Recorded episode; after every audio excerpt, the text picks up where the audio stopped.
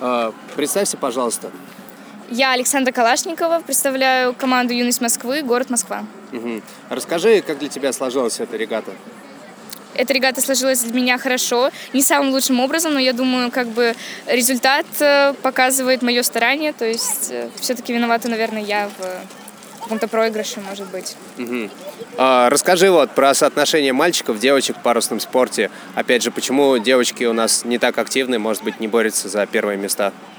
Почему-то сложилось так, что много парней приходит в этот спорт, а девочки почему-то меньше интересуются.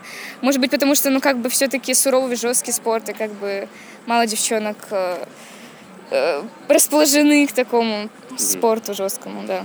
А насколько велика разница вот между топовыми парнями и тобой, например? Сколько тебе вот насколько тебе не хватает каких-то качеств, может быть, и каких именно, как ты считаешь, чтобы действительно побеждать и рав... Э, гоняться наравне с лидерами сборной?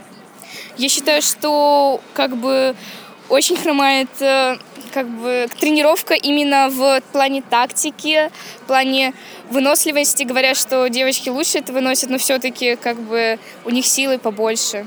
Они по поплотнее, пособраннее парни. А, хорошо. А как вообще оцениваешь акваторию Санкт-Петербурга? Как тебе здесь гоняться? Вот именно в этом месте? И вообще, как тебе уровень регаты?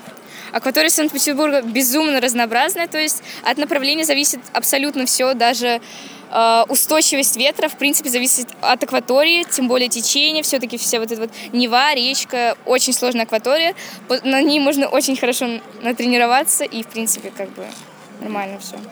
Хорошо, спасибо тебе большое. Волга впадает.